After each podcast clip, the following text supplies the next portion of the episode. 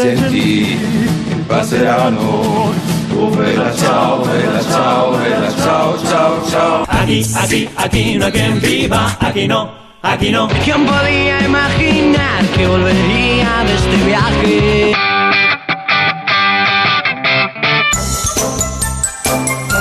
Háblame de cómo te han besado. Hoy lo quiero recordar. Pues aquí, aquí, aquí estamos con Borja Terán, hablando de la tele, de la tele que se ha ganado, mm, yo creo que con mucha, con mucha razón, fama de impaciente. Si un programa no funciona en los primeros capítulos, y también pasa con las series, pues es condenado a su desaparición. Pero no siempre es así. Hoy Borja Terán nos ha, se ha fijado y nos trae un grupo de series que, sin embargo, se hicieron importantes y fueron creciendo en la segunda oportunidad, ¿no? Claro. O sea que existe la segunda oportunidad en la tele. En la vida y en la tele existe la segunda oportunidad, ¿no? Porque además, claro, normalmente cuando analizamos la tele, lo que, los que trabajamos a diario con las audiencias y estas cosas, juzgamos mucho el éxito o el fracaso por la audiencia del día siguiente. Y eso se tiene que acabar más ahora, ¿no? Bueno, no sé, me parece que eres muy optimista, ¿eh? Porque es verdad que hay segundas oportunidades, pero no siempre. Pero bueno. Ya. Esta noche La Casa de Papel está nominada al, al Emmy Internacional como mejor drama eh, en una gala que se va a hacer en Nueva York, ¿no? O sea que si gana, si gana hoy, sería, si no estoy equivocada, la primera vez que una serie española consigue el galardón más importante de la tele en Estados Unidos, Sí. ¿no? Mejor drama sí, porque eh, Antonio Mercero y La Cabina ganó ya un Emmy en el año Sí. 73. Eh, Sí, pero fíjate, dónde hay que remontarse. Y ¿eh? luego Pulseras Rojas Sí. ganó un Emmy, pero un Emmy infantil. O sea, hay como una versión de Emmys pequeñitos, como Euro Junior y Eurovisión, igual. Bueno, pero fíjate, yo creo que Pulsera Roja se merecía un Emmy de los grandes, no el de los niños pequeños, ¿no? Pues Pero- sí, no entiendo que sí. cómo se puede considerar un programa infantil, sinceramente, pero bueno. Pero sí, pero al final La Casa de Papel eh, ejemplifica un producto que se estrenó en Antena 3, que fue muy bien en menores de 50 años, pero que no lideró en todas las audiencias, porque define cómo con- está cambiando el consumo de televisión. Ya no hay series para todos los públicos, que también, pero también hay series para diferentes públicos, ¿no? Y de repente la compra, compra el producto Netflix y se convierte en la serie extranjera más vista de la historia de Netflix. Impresionante. O sea que ¿eh? yo creo que esta noche sí que nos dan el Emmy. Yo soy ¿Sí? muy optimista, sí. Me llamo Tokio. Pero cuando comenzó esta historia, no me llamaba así. ¿Cómo te suena? 2.400 millones de euros. ¿Qué vamos a robar? La Fábrica Nacional de Moneda y Timbre. La Casa de Papel, que puede conseguir esta noche nada menos que el Emmy Internacional como Mm. mejor drama. A ver si podemos dar la noticia mañana de, bueno, de, de esa excelencia, porque sería una noticia estupenda. ¿verdad? Debería, debería. Bueno, eh, estamos a la espera de hablar con Paco Tous, Sí. que ya saben que es el Moscú, el personaje de, de Moscú en La Casa de Papel, ¿no? Que es un Sí. actor de lo más versátil y, y muy querido, además, muy, muy multitarea, ¿no? Muy multimedia.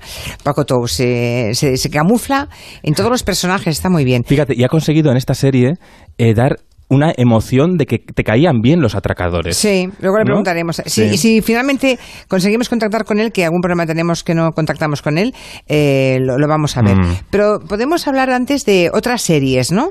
Que también han tenido una segunda oportunidad. Sí, exacto. Yo creo que podemos ir directamente a, a una serie que a mí personalmente creo que es el, el mayor ejemplo, que es Al salir de clase. Mm. Al salir de clase, que fue una gran cantera de actores, fue la primera serie diaria juvenil en España, pero que empezó muy mal la audiencia, con unos diálogos, había unos diálogos con el Zapataki de calado, que escuchad esos diálogos. Escuchad. Oye, Quique, Dime. ¿qué pensarías tú de un tío que pasa de una tía que le tira descaradamente los tejos? Lo de siempre. ¿Qué es? Hombre, es una posibilidad. Ya te lo diré. Estoy dispuesta a averiguar. Bueno, esta era el Zapataki, porque al salir de clase No conseguí... parece ni su voz, qué barbaridad. Fíjate, porque ya ha crecido, ya, Ya, ya. mm, em, era una niña, era una niña, aunque no era tan niña, pero ya sabes que esta serie hacían como, eran perso- personajes de veintitantos años que les ponían coletas, ¿sabes? Y ya hacían como que tenían diez años menos. Sí, yo, Sí. a mí me pareció un poco ridículo, pero bueno, Sí, era un es poco- verdad que fue cantera de muchos actores. La televisión en España estaba en la edad del pavo y vamos que sí se notaba. Bueno, pues Telecinco intentó éxito, después del éxito de, Sensación de Vivir lo intentó con Al salir de clase, pero no funcionó en los primeros capítulos. Fíjate, no era un, no era un éxito, no iba bien. Y la dirección de Telecinco pensó en cancelar la serie.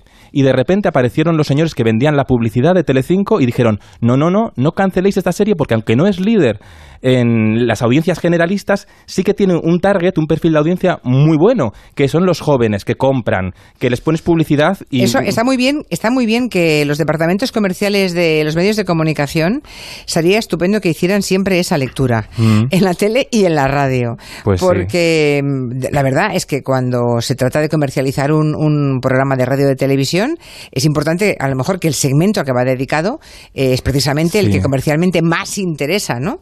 Claro. Así que sería bueno que se hiciera así. lo que llaman la fidelidad del público, ¿no? Pues al salir de clase aguantó y se convirtió en un fenómeno. Y fíjate cómo recordamos al salir de clase. No hemos podido olvidar al salir de clase.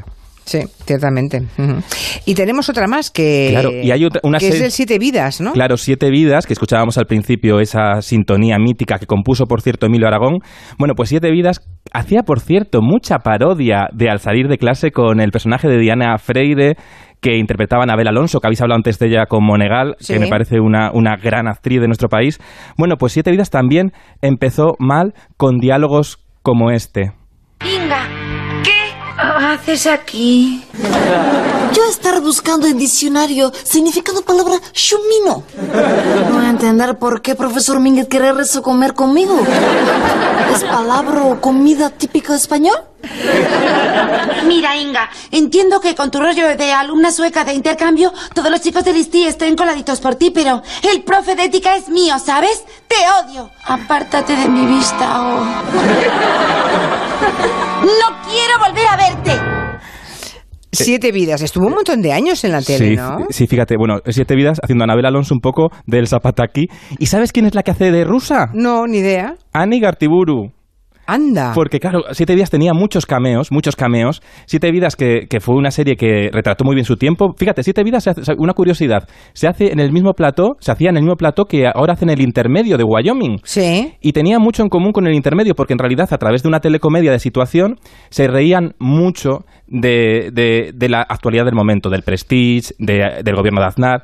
Pero Sí, fíjate- había, había una cierta mordacidad política. Mucho. A diferencia de, de la de los chicos, ¿no? de, los, de las coletas que decías tú, ¿no? Que no había de mordaza. salir de clase, aquí había una cierta intención también. había sí. un, un cierto de profundidad. Bueno, aquí estaban además, estaban Paro Baró, maravillosa. Bueno, sí. Es que es una, era una actriz con- maravillosa. Con sus collejas. Sí. Bueno, pero tampoco empezó bien. Aquí no hay que. A ver, aquí no que me iba, digo. eh, no, empezó, no empezó bien Siete Vidas. ¿Por qué no empezó Siete Vidas bien? Bueno, pues porque a veces eh, la televisión hace falta tener un poco de paciencia para que el público conozca el producto.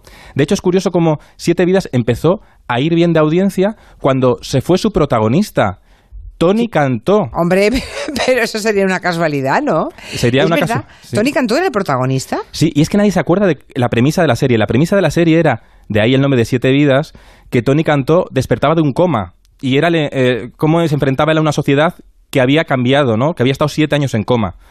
Ah, Nadie recuerda no, esa yo- premisa, no, no, Julia no Otero. recordaba eso de Tony Cantó en coma. Pues- bueno, bueno, le- ¿tienes a Tony Cantó? Para tengo a Tony? Cantó que pronosticó su futuro laboral. A ver, Escucha. A ver. Oye, ni remordimientos ni mala conciencia, tú. Debería dedicarme a la política.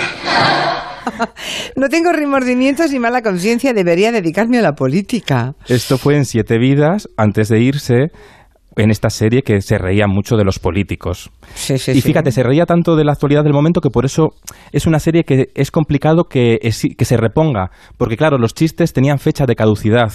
Eh, no, no es como otras telecomedias que también han, sido- han pasado a la historia y que son un fenómeno de audiencias, pues como por ejemplo Aquí, aquí, aquí no hay quien viva, aquí no, aquí no. Todos Bueno, los días sí, esta, esta es más universal, ¿no? Pero fíjate, tampoco eh, empezó esta el- empezó muy bien, pero nadie confiaba en ella. Era una serie producida por José Luis Moreno y la gente dijo, no me fío del de los muñecos. Ya, Y entonces como que desconfiaban de esta serie y fíjate, es una serie que retrató muy bien este país de, de patio de patio de vecinos con un humor surrealista que yo me he puesto a buscar cortes para traerte Y la verdad es que no, encuentro ni- no he encontrado ninguno normal. Y yo creo que ese es el secreto de su Todos, éxito.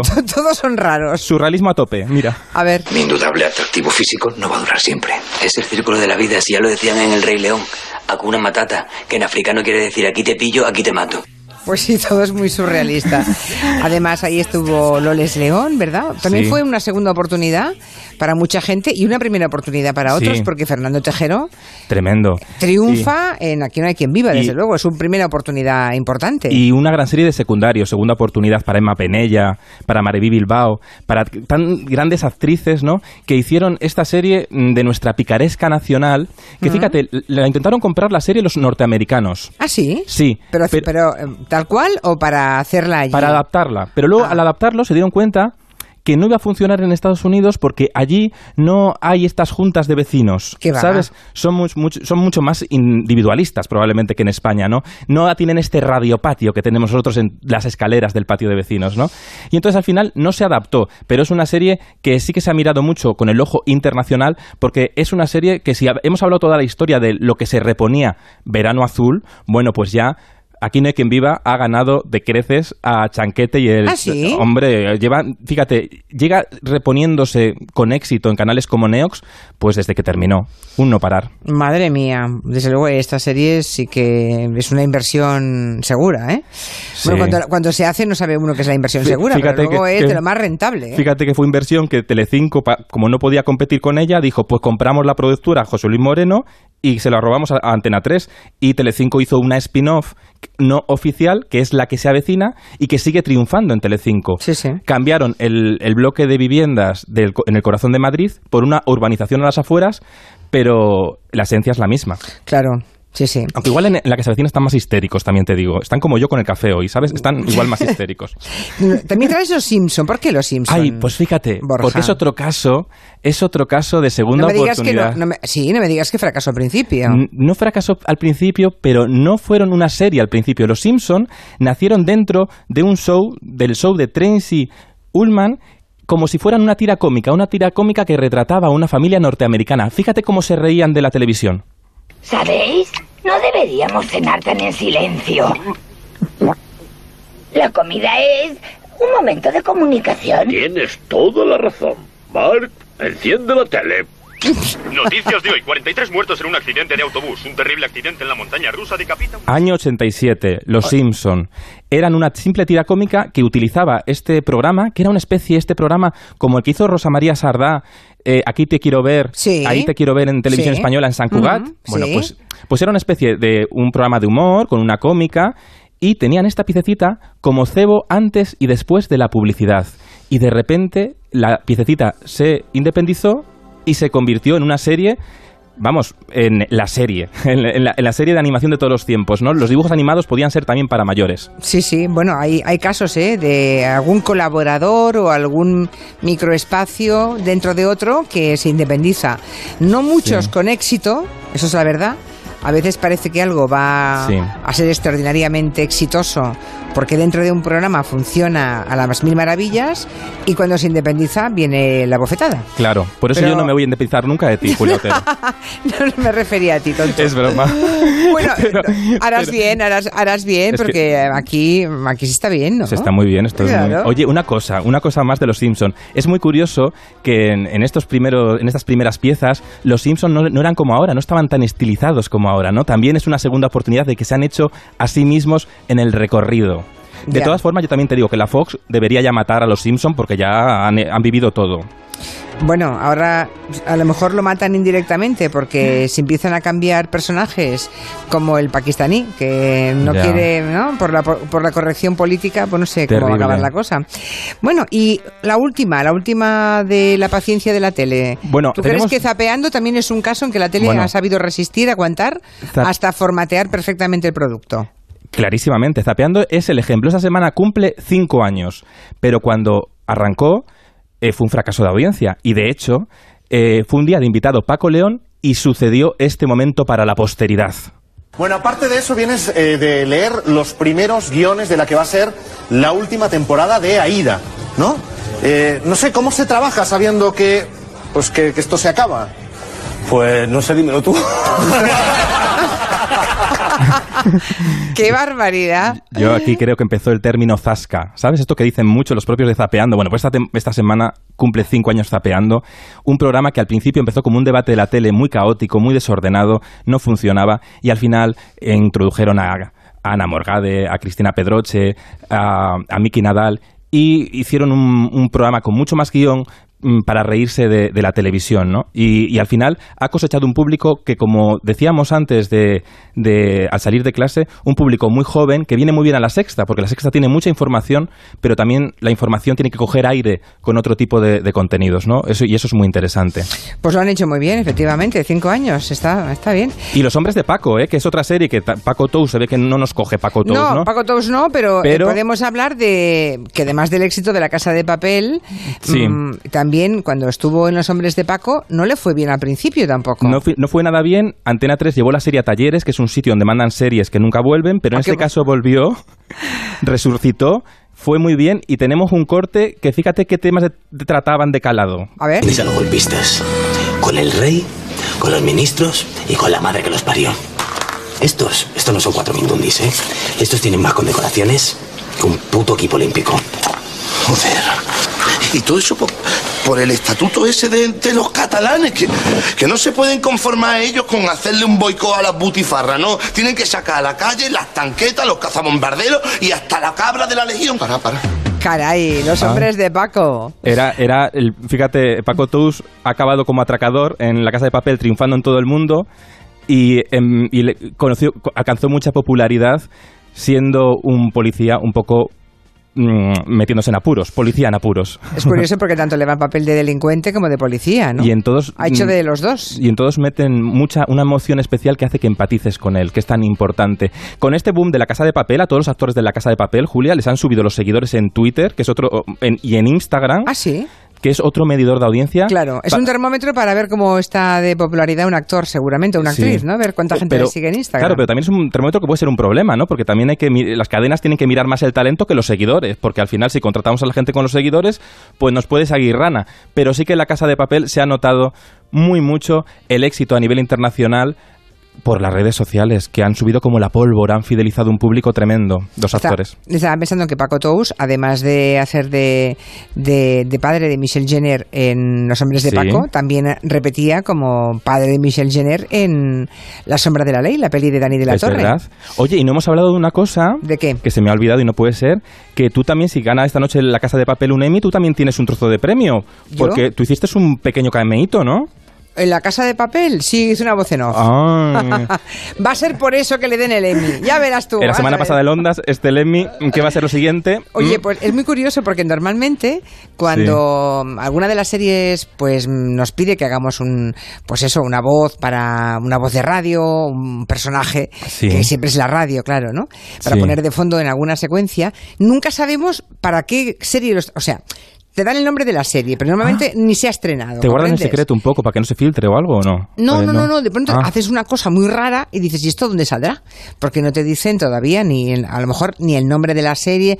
Es una serie para Antena 3, vale, de acuerdo, yo pongo la voz, pero luego te encuentras en, de sorpresa de golpe una noche, Sí. sin previo aviso, con, bueno, Pues con ese momento, que además tú hacías como de locutora de noche, así, Julia Otero de noche para toda España. Una cosa así era. algo así era, sí, sí, ahora, ahora que lo dices, Sí, sí, vamos a recuperarlo.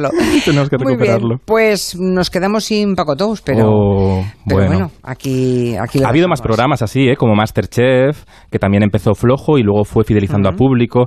Es muy importante la paciencia en televisión, señores directivos. Den paciencia porque ahora con toda la in- sobreinformación que el espectador tiene, muchas veces no tiene tiempo a descubrir buenos formatos. Entonces hay que dar una oportunidad de tiempo a los programas. Me parece un excelente consejo. Otra cosa es que te hagan caso. Y a las secciones de radio, Julia. Pero también, sí, no, no, es verdad, hay que dar un tiempo para todo. Es decir, Es que mm, yo casi siempre me doy bastante tiempo, salvo alguna vez que A ver, a, la cuéntame. primera ya veo que me he equivocado. Hay colaboradores en televisión, esto es un tema de, para otro día. Hay colaboradores en televisión que les presentan, ¿sabes? Tú vas a la rueda de prensa, yo que voy a muchas ruedas de prensa, y te presentan al colaborador. Y luego desaparece a la semana y nadie Ya. sabe más de él. Por ejemplo, el intermedio de Wyoming buscó durante muchos meses un reportero gay, no sé si te acuerdas, No. y el reportero gay yo creo que no llegó a hacer ningún reportaje, desapareció rápido. Porque Ya. a veces las secciones no cuajan. Y, claro, y cuando no cuajan, sí. pues, mm, Chimpún. pues, ya está. Rey muerto, rey puesto. O rey puesto, rey muerto. Ya no sé cómo iba. Hasta la semana que viene, Borja. Un abrazo, Besos, adiós. adiós.